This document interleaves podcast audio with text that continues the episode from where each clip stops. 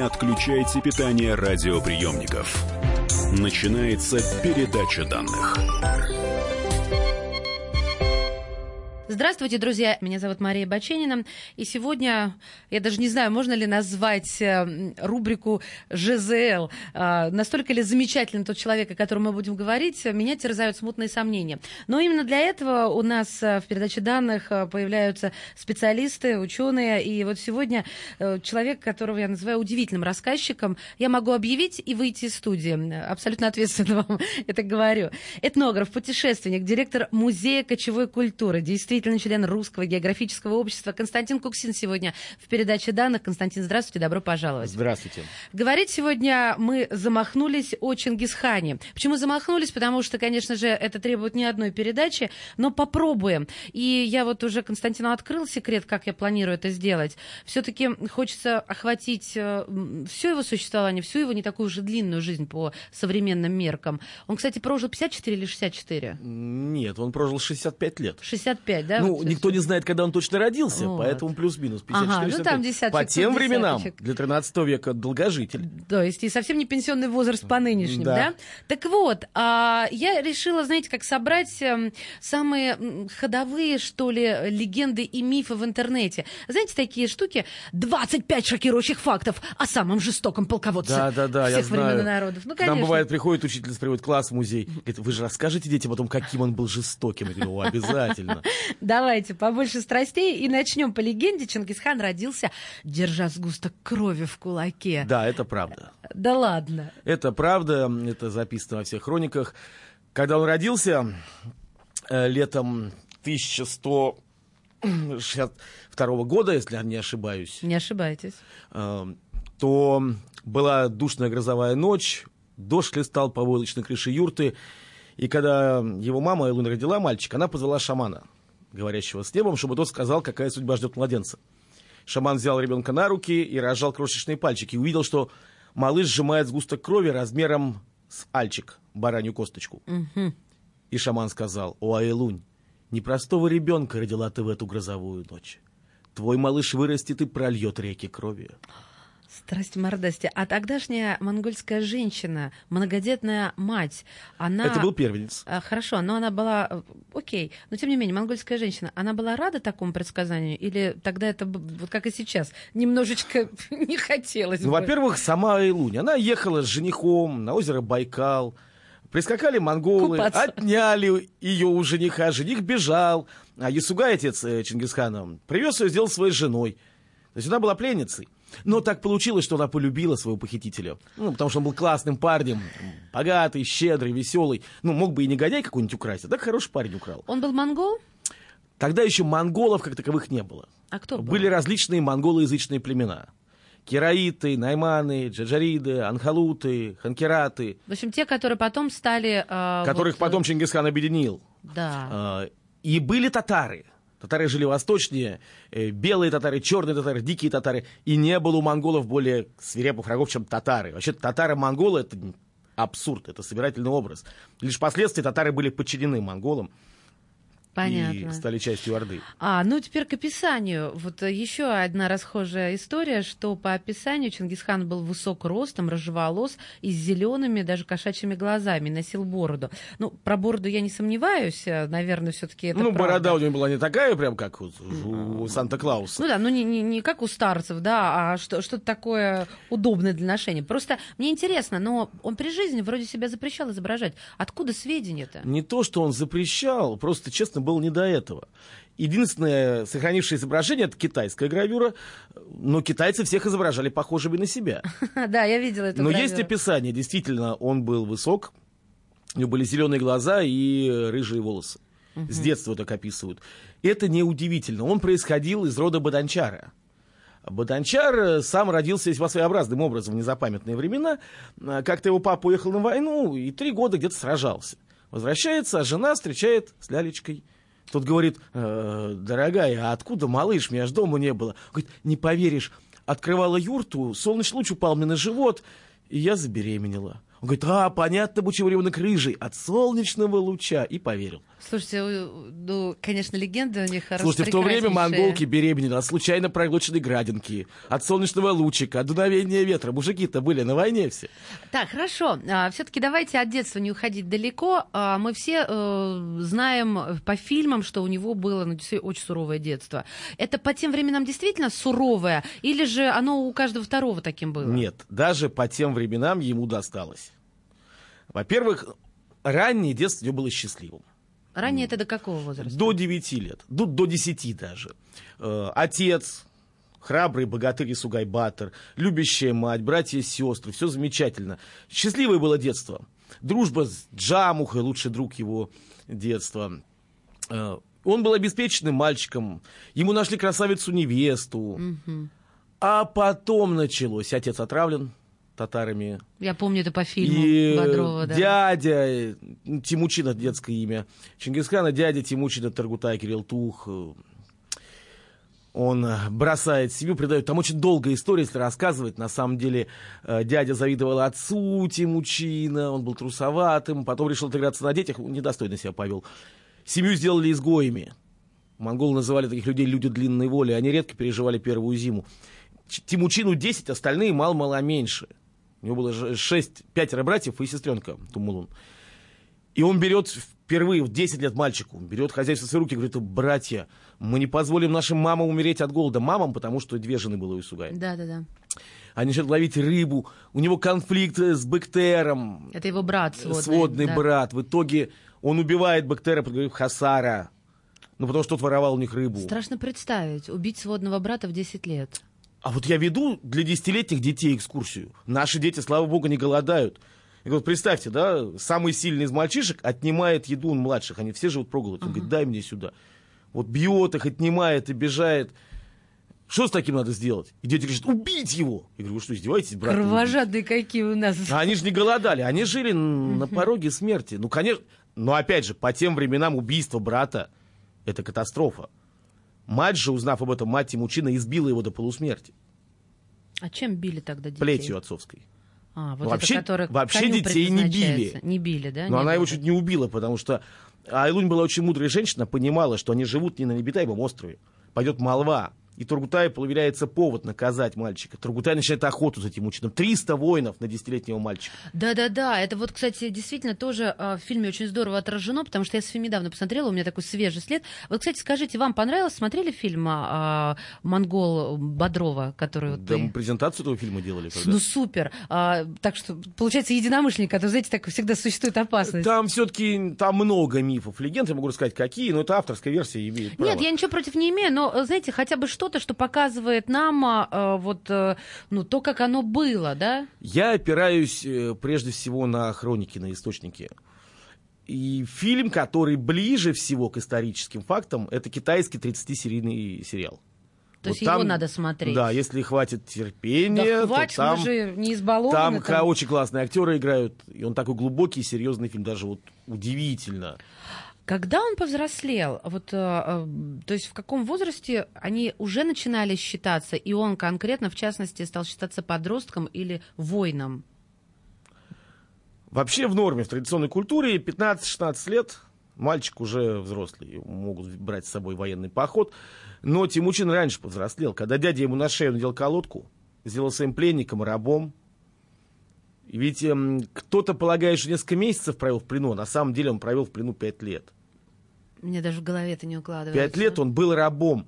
Э, сначала таскал колодку, это жесточайшее наказание, это пытка. Тяжелая деревянная доска давит на спину, не заживающие раны. позвоночник, да, натирает. У него спина старости болела у Чингисхана. Слушайте... А потом Таргутай-то ведь он сделал его э, рабом. Он учился резать по дереву, он стал кузнецом, кстати. Само имя Тимучин. Эм, Тимур — это железо.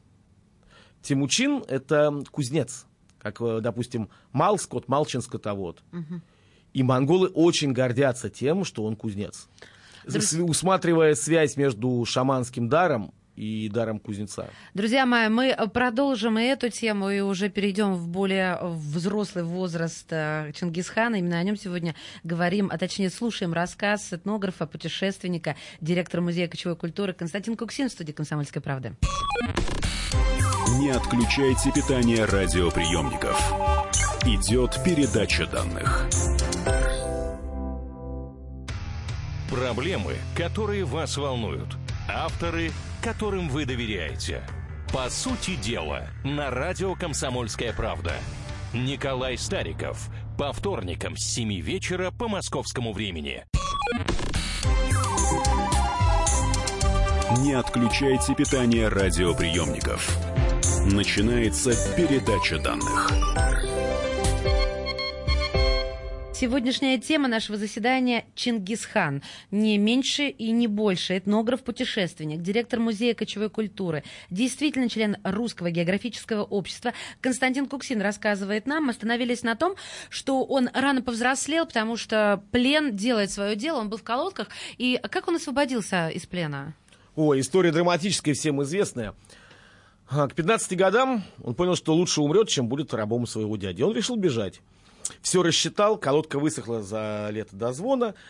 И когда монголы устроили большой праздник, он прямо колодкой оглушил охранника, который выпил, хотя не должен был этого делать, сладкой молочной водки, как они любили говорить. А вы ее пробовали? Да, разумеется. Ну и как она? Отвратительно. Хозяйки на заметку. Архи по-монгольски называется. Так. И он добежал до реки и бросился в реку. Колодка держала его шею, голову на То плаву. умный. Да он умный всегда был. И брата-то он предложил убить, и хитрый как он. Он всегда был умным человеком. Но он одного не рассчитал. Река Кирулет оббелела, его занесло в прибрежные тростники, там он застрял. Ну, стражник, оглушенный Тимучином, очнулся, закричал, бежал, бежал, колодник. Хмель слетел с Таргутая. Почему Таргутай боялся Тимучина? Шаман предсказал, что Таргутай, этот волчонок вырастет волком и порвет тебе горло. Ну, не нужно быть шаманом, чтобы после того, что Таргутай сделал с мальчиком, предсказать, что тот его убьет. И пьяные монголы пошли мальчишку искать. А дальше Тимучина случайно обнаружил Сарган Шира, Это пожилой кто? монгол. Просто пожилой монгол. Ну, честно, Таргутай все осуждали, что он парня мучает. Да это пьяные еще были. Он говорит, да лежать я не выдам. А монголы вообще они добрые? Современные монголы очень добрые. Ну вот, я, Да я и- об этом хотела. А тогдашние Слушайте, там сложно Да, разобраться. да нет, не бывает жестоких народов, это миф. Бывают жестокие люди. Все, принято. Но даже по тем меркам, по меркам 13 века, монголы, в общем-то, не были зверями. Даже в чем-то были гум- гуманистами, я потом расскажу, как это хорошо, проявлялось. хорошо, так. И Сарган Шира спасает Тимучина. Почему, мы не знаем. Ну, возможно, просто мелкая месть Таргутаю. Там тот добычу нечестно поделал. Говорит, я твоего пленника выпущу, спать перестанешь. Он спасает Тимучина, сын Саргана Шира, его дочка Хидан. И приводит в юрту, и когда Тимучина в юрту привели, Сарган испугался.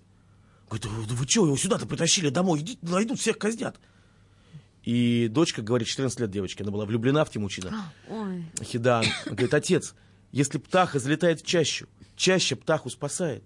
Неужели наш дом не станет той чаще для Тимучина, что попал в беду? И сын говорит, отец, а зачем мы его спасали? Его ж казнят, если мы его выгоним. Спасать так спасать. Это очень важный момент. Вот Сарган Шира, он еще старое поколение. Он спасает, да прикольно. А эти мальчишка и девчонка через 15 лет готовы рискнуть жизнью, чтобы помочь чужому парню, попавшему в беду. Да, удивительно, так. Вот И- эти мальчики и девочки и станут ядром будущей империи. Это очень важный момент. Монголы внутренне изменились. Появилась эта энергия, которая позволит им пройти до последнего моря. Да, стержень там чувствуется, действительно. Короче, Тимучина спасают, находят коня, он бежит и приходит к своей семье. К Вы матери. представляете, к матери, которые жили изгоями в тайге.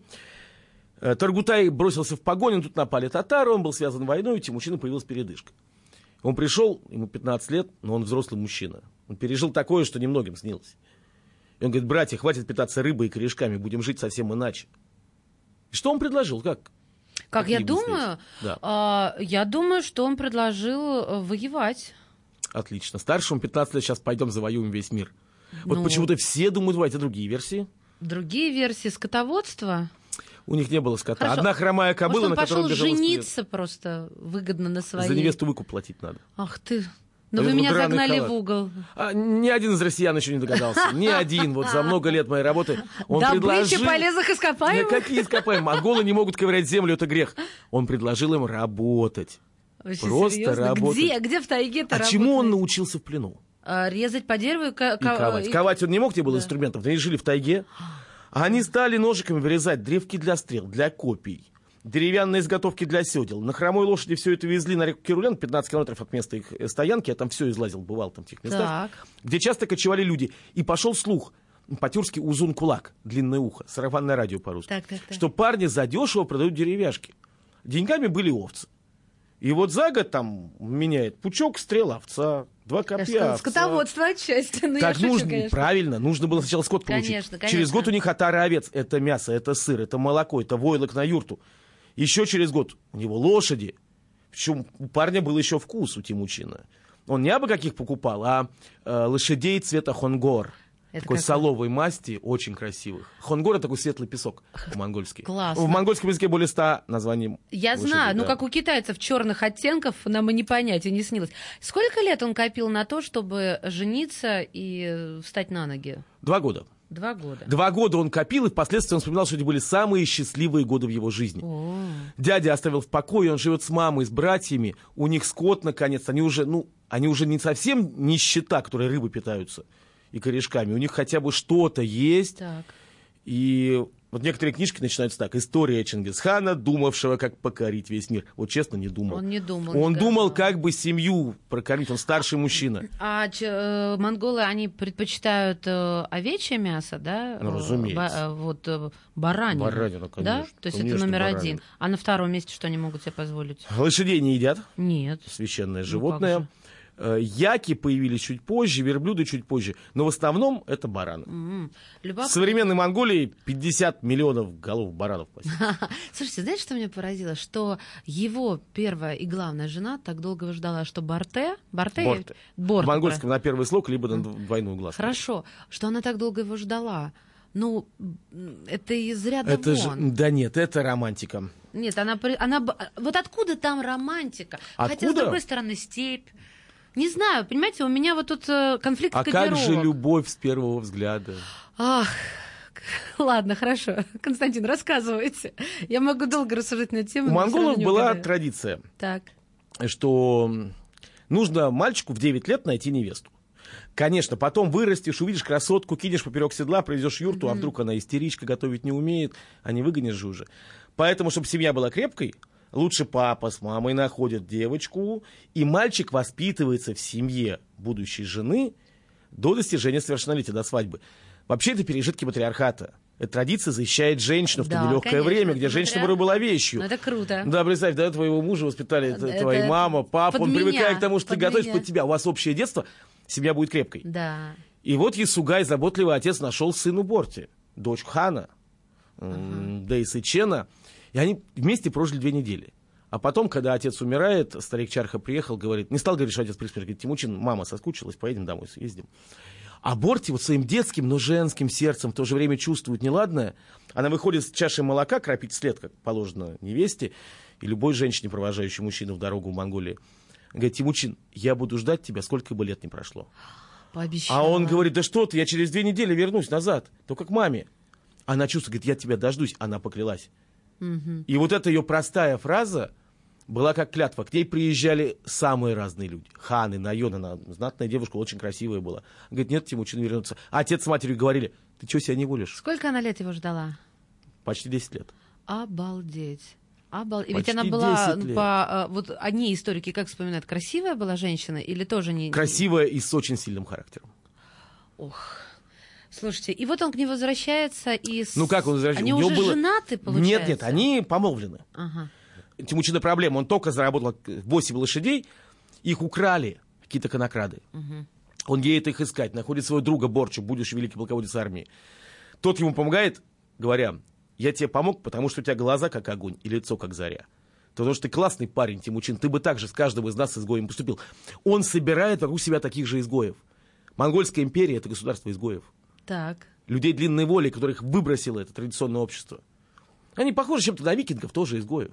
Ну да, которые сбежали. Да. Да. А этих свои же выгоняли из племени. И вот он, наконец, ему 18 лет, не то, что можно прям официально, но пришло время, едет к Борте. Мать ему даже говорит, ну ты чего, она тебя не дождалась. Ну сколько, ей уже, она на год старше была, ему 19, но у нее двое детей уже небось. Он говорит, ну я верю, что дождалась. Так. И он приезжает, да и Сычен, отец ее постаревший, выходит, говорит, Тимучин, я думал, убил тебя Таргутай. Его все этой фразы встречали, думали, ты покойник. И говорит, а Борти дождалась. И Тимучин входит в юрту Дейса Чена и говорит, Дейса Чен, я не смогу взять ее в жены. Он уже говорит, я не могу. Почему? Понятно. А почему? Недостоин такой женщины? Когда он был нормальным мальчиком, сыном богатого человека, его не поражала эта резная юрта, шелковые занавески, Ага. драгоценные халаты. А сейчас у него 8 лошадей. Всего. Ну просто миллиардер. Да за ханскую дочь можно было долину черными кобылами наполнить. Вот такой выкуп был. Он говорит, я никогда не заплачу выкуп. И Дейсачин говорит, Тимучин, я был тебе вместо отца. Я дал слово твоему отцу, который погиб. Сделаем так, есть традиция. Сыграем свадьбу, коли Настя дождалась. А у тебя глаза как огонь, а лицо как заря.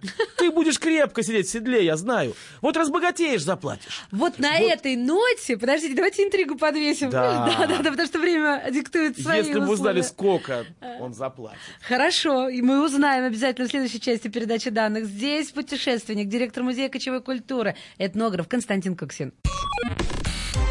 Не отключайте питание радиоприемников. Идет передача данных.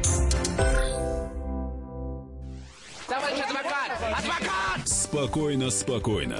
Народного адвоката Леонида Альшанского хватит на всех. Юридические консультации в прямом эфире. Слушайте и звоните по субботам с 16 часов по московскому времени. Не отключайте питание радиоприемников. Начинается передача данных. У микрофона Мария Баченина. И э, сегодня у нас э, в гостях этнограф, путешественник, директор музея кочевой культуры, действительно член Русского географического общества Константин Куксин в тематической майке «Монголия». Спасибо. Я, я полагаю, это не случайно? Нет, не случайно. Спасибо вам. Вот да. здесь как раз его армия движется. Да, да, да, классная, классная футболка. Мы остановились на том, как еще не Чингисхан, а Тимучин. Тимучин, да, приехал а, к дождавшейся его невесте Борте. И она ждала его около 10 лет. Вообще, по монгольским меркам, 20-летняя женщина это уже мать семейства должна Ну, быть, конечно, да? А, конечно. а она ждет, надеется и верит. Кстати, у них, я так тоже сноску, у них ценилась э, вот э, чистота девушки, то есть она никак не могла ни с кем Ценилось, но не были не заморочены на Не это. заморачивались. Ну и Нет. все, поехали дальше, да. Вот мне это нравится в них. Так вот, выкуп. Так. Дейсачин говорит, потом заплатишь. Если бы Дейсачин знал, какой выкуп заплатит Тимучин, став Чингисханом. Если бы он знал, что к ногам Борти Чингисхан бросит пятую часть обитаемой суши планеты Земля. Что после его смерти она будет 10 лет править империей от Желтого моря до Средиземного. Представляете себе? Что императоры и короли будут валяться у нее в ногах, прося милости. Он бы понимал, что это самая выгодная сделка в истории человечества. По мне аж мурашки побежали. Но этого он не знал. Он отдал свою единственную дочь за простого пастуха-изгоя. Почему у него Верный был данному один слову. ребенок? Или у Нет. нее были братья? Были, дочка одна. Да, дочка одна. И сыграли свадьбу. И после чего Тимучин увез жену в свою бедняцкую юрту. Борти умничка. Ведь мама-то Тимучина Айлу насколько пережила. Суровая женщина была. И Борти, хоть и ханша, давай доить овец, грязную работу делать. И сдружилась со свекровью, что... Это великое здорово. дело, да. Но недолгим было счастье Тимучина. Борти украли. Меркеты вспомнили, что 20 лет назад папа Тимучина украл у них маму. Тимучина. Тимучина. Вот 300 человек прискакали с Байкала и украли Борти. И там как получилось? Все они спрятались в горах, и лошадей на всех не хватало. И старушка Харчин с ними жила. Она она говорит, Борти, я тебя увезу просто. Тимучин говорит, давай. И он говорит, Борти, не бойся. Что бы ни случилось, я найду тебя. Он говорит, я не боюсь. Потому что она знала, что вот его эта фраза «я найду тебя» это такая же клятва, как ее фраза, сказанная 10 лет назад «я дождусь тебя». Ее украли. Тимучин отправляется к друзьям. К Ван Хану, который подарил шубу, которую отобрал у жены, правда, свадебный подарок. А вообще вот шуба это... Соболья шуба? Это круто, Она и да. сейчас стоит, представляете, сколько, Нет, да? я понимаю, просто... Соболью шубу. Он заручился поддержкой. Маленький подарок самому сильному хану. Вспоминая о том, что у него есть друг, названный брат Джамуха. Я бы рассказал эту историю, ведь Джамуха сватался к Борте. Он был в нее всю жизнь влюблен. Это вот его И лучший Там друг, любовный да? треугольник, да. И Джамуха не знает, он спасет ее. Он не может не спасти, но спасет ради друга. Там вообще вся эта Страсти история мордасти. замешана на любви к Борте двух величайших людей того времени в Монголии. Так что Борти была девушка, ого-го какая. Слушай, ну они ее спасли. Ну, естественно, Тимучин собрал 40 тысяч мужиков, чтобы спасти одну девушку. Началась война, которую историки называют монгольская троянская война. А мерки-то не ждали, не поступили по старому закону. У нас женщину, у вам И женщину. вот тут он открылся, каким он будет, да, а он он никогда взял не 40-тысячная оставлял армия, просто обрушилась. Меркатов разнесли, он Борти спас. Но новая напасть, она беременна. Непонятно от кого. Это же несколько месяцев происходило. Ну всё. да, от неволи, да. или- На обратном пути в Монголию она рожает ребенка. Он поднимает ее перед всем войском на руки, говорит, это мой сын. Вот есть в интернете, что он его не признал. Это неправда. Неправда, да? Это неправда. Э, Он ребенка признал и сказал, кто скажет обратно, узнает остроту моей сабли. А с ним уже никто не хотел ссориться. Вот этот переломный момент, поход на Меркетов. Ну, просто вождь изгоев Сломил собирает такую, да. огромную армию. Мальчик ради прихоти, а женщина была прихотью. Собирающий 40-тысячную армию, это какая-то новая сила, такой прежде не было в Монголии. И он никогда Борти не упрекал тем, что она была наложницей меркитского вождя, и Джучи признал. Хотя Джучи другие люди всю жизнь дразнили дитя меркитского плена, он был не похож на отца. Он был музыкальным, поэтичным мальчиком, щадил целые народы, вопреки приказам Чингисхана, и погиб при непонятных обстоятельствах. Скорее всего, был убит партией, которая хотела продолжать войну, такой мягкий хан был не угоден. Ну, Более того, еще один ребенок от Борти тоже, похоже, не от Тимучина. А это как случилось? Он воевал, ну там кто-то приехал, получилось так. И Тимучин и здесь ее прощает, он ее всегда прощал. Он никогда ее не попрекал. И ужасно ее избаловал. Ведь потом, там история драматическая. Идет война, гражданская война между Джамухой и Тимучином. По идеологическим причинам началась. Джамух хотел старины, Тимучин хотел Джамух его лучший друг, Лучший я друг. напоминаю. Джамуха говорил, ну, кто сильнее, тот и прав. Угоняем скот, женщин, красиво живем, помираем, храбрые, в Это прям курганах какие-то застываем. 90-е, мне да. напоминает. А Тимучин сказал, я хочу, чтобы любой пастух мог спать в своей юрте спокойно, чтобы у него не могли украсть жену, лошадей, все, что он честно заработал. Вообще у Тимучина была хорошая идея навести порядок. Прекратить эти усобицы, и чтобы простые пастухи, кем он сам был, ремесленники, могли спокойно спать. Ведь у него коней украли, жену украли, ему вот где была эта степная удаль. Так, и... И ради того, чтобы простой пастух мог спокойно спать в юрте, Тимучин залил кровью всю Евразию. Смешно звучит, но не так смешно на самом деле. Так а вы а, а, немножечко упускаемый момент. Что он ее избаловал, и что из этого вышло? Так вот, потом, Тимучину уже 40 лет, он встречает Хидан, ту девочку 14 лет, Которая была в него спасла его, влюблена и да, была- и спасла, его, спасла. спрятав под кучей шерсти. А Тимучин ей тогда поклялся, я- что я женюсь на тебе. Она сказала нет, мы будем друзьями. Она потеряла мужа, сына в этой войне. Тимучин говорит, будешь моей женой? Она говорит, нет, не буду. Будем друзьями. Но она с ним живет. Он Это вообще всё- возможно мужчина, дружба женщины в Монголии? Нет, конечно же. А сейчас это возможно? Ну вот и все. Так вот, она с ним, он очень любит порядок. У него известнейшая фраза есть. Хочешь завоевать мир? Сначала наведи порядок в своей юрте. Она помогает, он как выпит к ней пристает, она понимает, что ему нужна женщина, Борти не видит месяцами. И она находит ему двух татарских пленниц, двух царевен, Ясу и Суган. И вот э, у Тимучина две красавицы жены, и тут он собирается ехать домой, понимает, что Борти не знает. Об этих двух Почти новых женах. 20 лет он, у него была одна единственная, избаловалась. А, Тимучин собирает военный совет, как перед походом на Китай. Говорит, мужики, у меня проблема, моя старшая жена, не знаешь, у меня две молодых новых жены. Говорит, кто из вас поедет к Борте и расскажет ей правду. И величайший полководец армии говорят, знаешь, лучше я один полезу китайскую стену штурмовать, чем к твоей Борте ехать с такой информацией.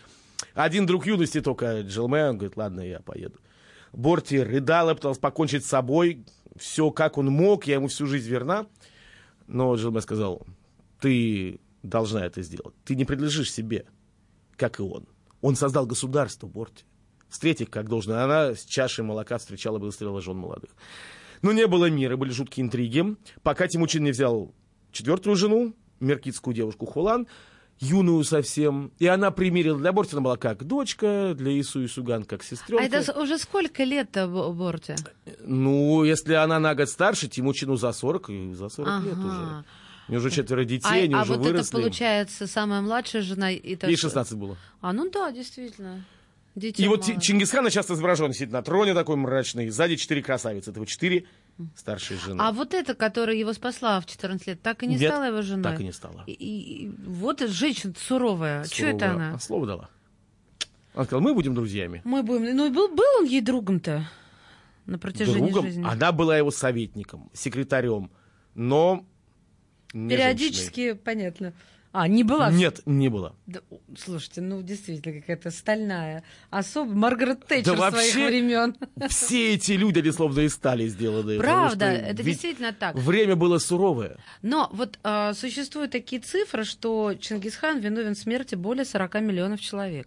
И а, понятно, что э, завоевав а, огромную часть суши, в этом, в- эта цифра уже перестает А удивлять. теперь давайте разберемся. Вот это один из главных мифов, это черная легенда, что, ну, вообще кочевники, они отсталые, а среди особо отсталых кочевников есть особенно жестокие, это монголы. Да это неправда. Во-первых, есть статистика. Всех монголов, всех монголов в то время было 800 тысяч человек, включая женщин и детей. Они могли выставить от силы 100-тысячную армию, если бы все собрались, сели в седла. На юге лежала Китайская империя. Там жило 80 миллионов. На западе Средняя Азия, Хорезм, 20 миллионов. Русь, бедненькая, чистенькая, 6 миллионов. Европа, кипевшая рыцарями и страстями, десятки миллионов. Как горстка монголов все это завоевала? Да, вот именно как? Ну, если я скажу, что это историческая судьба, я подпишу себе пособие по безработице, как историк, да? Да, хорошо. Ну, во-первых, Тимучин никогда не хотел ни с кем воевать. Вот честно, он не хотел войны. Его изображают как гения войны. Во-первых, он даже полководцем хорошим не был. Вы у него был, всему, что у него читала. был один талант. Я его уже дважды назвал. Глаза как огонь и лицо как заря. Харизма. Воодушевлять, конечно, Он воодушевлял. народа, да. И к нему приходили и полководцы, и государственные деятели. И они служили ему не за страх, а за совесть. Вы знаете, его предали лишь однажды. В детстве дядя. Потом за всю его жизнь никто его ни разу не предал. Поразительно, учитывая, что Да. он пополнял свою армию взятыми в плен людьми. Его То не есть предавали. Вот именно, вот это меня поражает. То есть люди, которые были повержены, э, унижены, пусть там на какой-то период времени, они были потом ему преданы. Давайте разберемся. Зачем Чингисхан идет на Китай? Ну, это самоубийство. Это только-только закончил 20-летнюю гражданскую войну. Тут 80-миллионная сильнейшая страна, технически во всем превосходящая. Зачем? Он не может не идти. Китайцы собираются ударить по Монголии. Ну, понятно, китайцам не нужна сильная степь.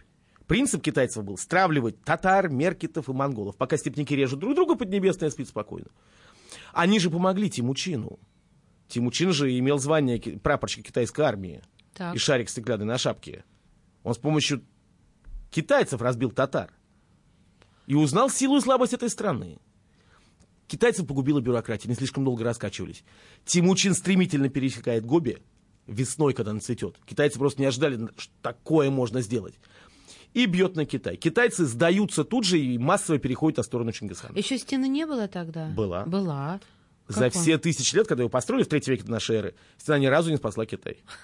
Это не только самое большое, это самое бессмысленное сооружение на планете. Сейчас туристы там оставляют очень много денег. не то чтобы она спасает, но... Ну, сейчас-то восстановлено всего несколько километров. Реально стена это глиняная, такая оплывшая, кишка тянется. Из космоса ее не видно. Почему же китайцы продают родину? Китаем правили не китайцы.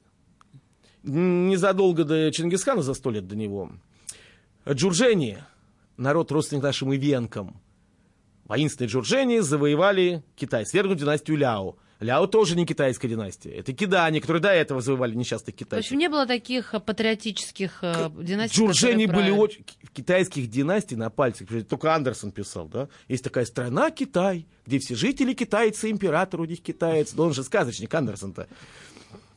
В общем, китайцы думают, а зачем умирать за Джуржени? Джуржени были очень жестокими. Может, под монголами лучше будет жить? Налоги меньше. И все.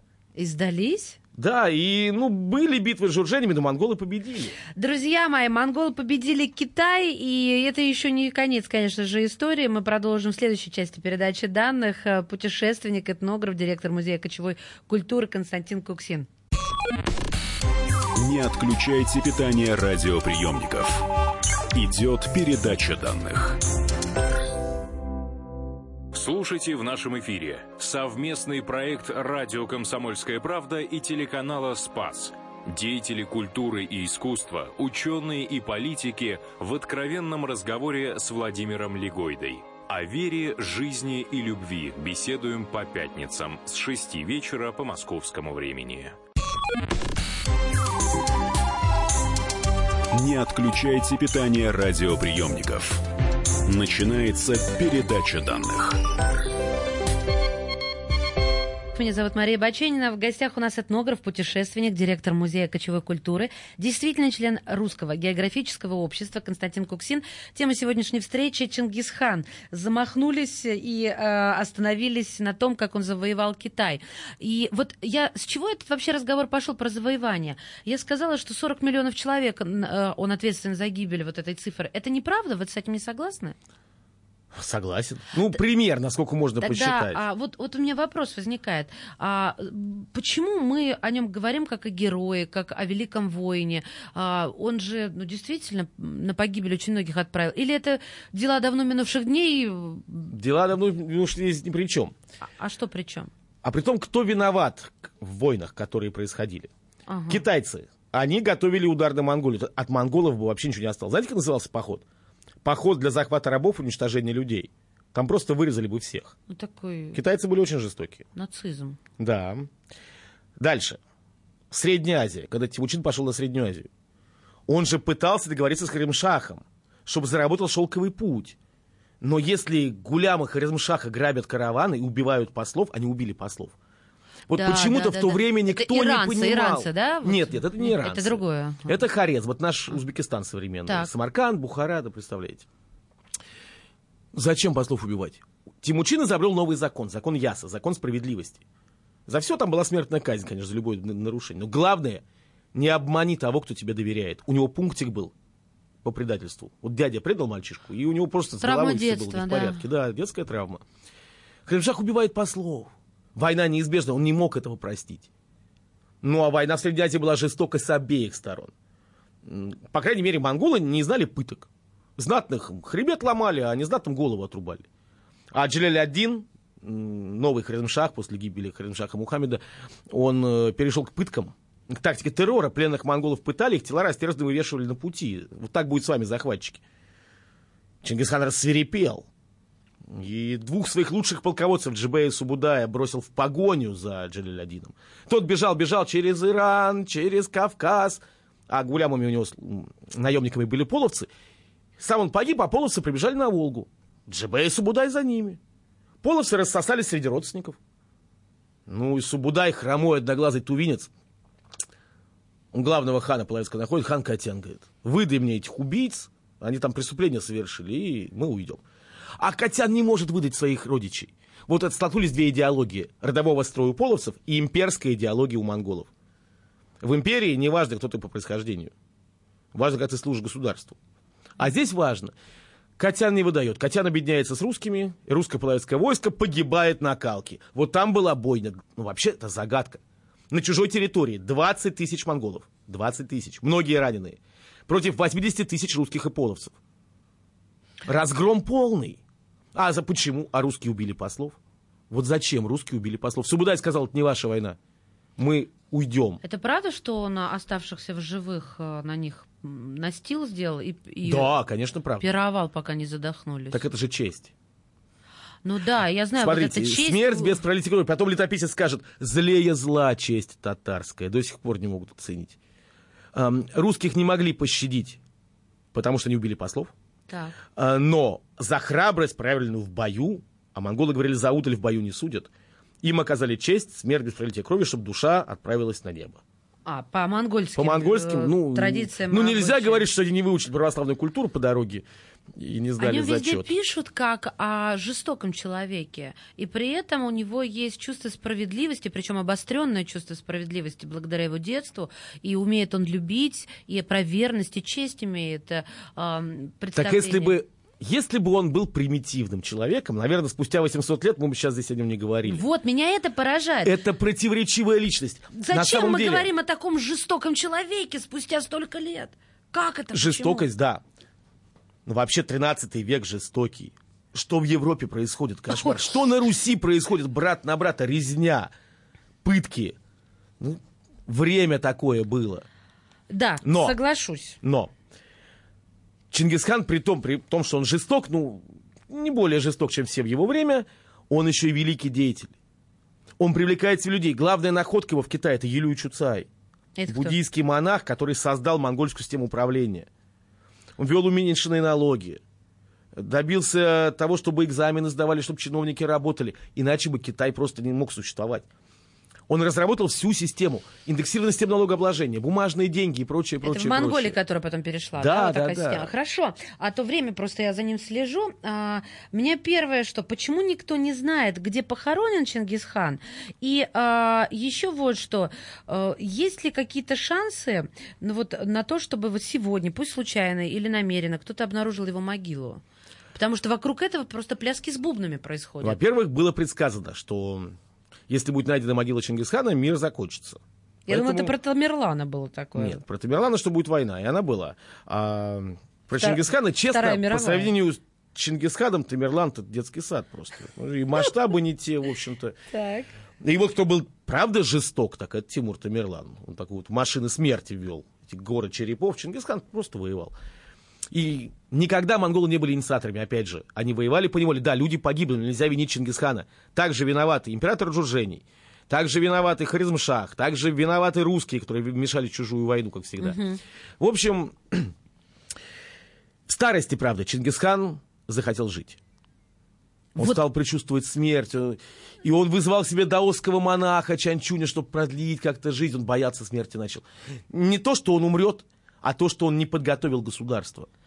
Кстати, мне кажется, ему еще отпуска не хватало. Не хватало. Он просто какой-то вот действительно работал на износ. Вот 60 лет с лишним, и тут он чувствует, в Тибете воевали высоко, высокогорье, что вот что-то кольнуло здесь, там он говорит, я, если я умру. Сыновья не готовы, полководцы. И Чанчунь приехал из Китая, ну, вернее, его насильно притащили, мудрец Даос. И он э, помог Чингисхану принять свою кончину. Философскими какими-то Философским. Они год разговаривали. Он как психолог работал. Да, да, да. Он сказал, тебе не помочь долголетием, потому что ты на женщин потратил всю ци. энергию. энергия ци, да, есть Так что ты умрешь год через два. Но, но, готовься. И он подготовил все. И младший сын Талай взял тело отца, младший по монгольским обычаям хоронит родителей, и увез в неизвестном направлении. Причем он вез это в обычном халате. Никто не знает где. Китайцы построили музей. На, прямо на современной границе, где телега Талая сломалась, и там Чингисхан похоронен. Ну, это миф. Все знают, что там его никогда не было. Талай увез тело отца на гору Бурхан-Халдун. Ту самую гору, под которой Тимучин питался рыбой и корешками. На вершине которой скрывался от дяди. Откуда увезли любимую Борти, где Домой, его... домой. Домой, на север Монголии. На российскую границу. И там Талай отца похоронил. А искали там? Конечно же нет. Почему? Расскажу легенду. Талай привел верблюдицу с собой, с верблюжонком, захваченных у тангутов. И, похоронив отца, верблюжонка на глазах матери принес жертву. И верблюдица заплакала, она заревела, и слезы потекли из ее глаз. Через год Талай вернулся туда же. Он не зашел бы торпинку в тайге. Верблюдица привела его на могилу верблюжонка. И она вновь плакала там. Талай за- зарезал верблюдицу и ушел и забыл это место навсегда. У монголов есть очень красивая песня. Протяжная, грустная плач верблюдицы. Это не только плач матери по ребенку, это плач народа по Чингисхану. Так Я был на этом да? месте, на горе Бурхан-Халдун. Там сложен курган из камней, которые набросали за 600 лет, высотой 200 метров. О, Монголы ходят туда, но ни один чужеземец попасть не может. Я чудом, работая 15 лет в Монголии, получил разрешение. то на есть просто картах подойти, подождите, чтобы мы вы поняли. не сможете попасть туда. Почему я не смогу попасть? Во-первых, это найду? погранзона Ага, с Российской вот Федерацией. Во-вторых, это заповедник категории А. Режимный объект. То есть мне надо быть местным, еще а на простым. картах Монголии гора обозначена особым знаком «Гора государственного значения». Но не под курганом из камней лежит Чингисхан. Рядом, где-то на лесистых склонах священной горы. А где никто не знает и не узнает никогда. У нас остается меньше 30 секунд. Вот есть тоже такое расхожее мнение, что около 8% азиатских мужчин потомки Чингисхана. Но откуда а, вообще это изучение? Где они брали э, какие-то останки, чтобы такое придумать, если даже могила его не, не Ну, найдена? есть потомки, которых могилы известны, где находятся. Но ЮНЕСКО признала Чингисхана не только самым выдающимся деятелем прошлого тысячелетия, но и самым сильным мужчиной прошлого тысячелетия. Не только азиатские слова, мужчины. Физически. Нет, Это- А, генетические. сильным- а, он оставил такое Да, потомство. не только азиатский. Каждый двухсотый житель планеты носит себе ген Чингисхана. То есть и вы, и я, возможно. Возможно. Потрясающе. Потрясающе, друзья мои. Ну, вообще, есть такая поговорка «поскреби русского татара, увидишь», да? Ну, а татары это собирательный образ, скорее, монго- монголы. Хорошо, я не И против.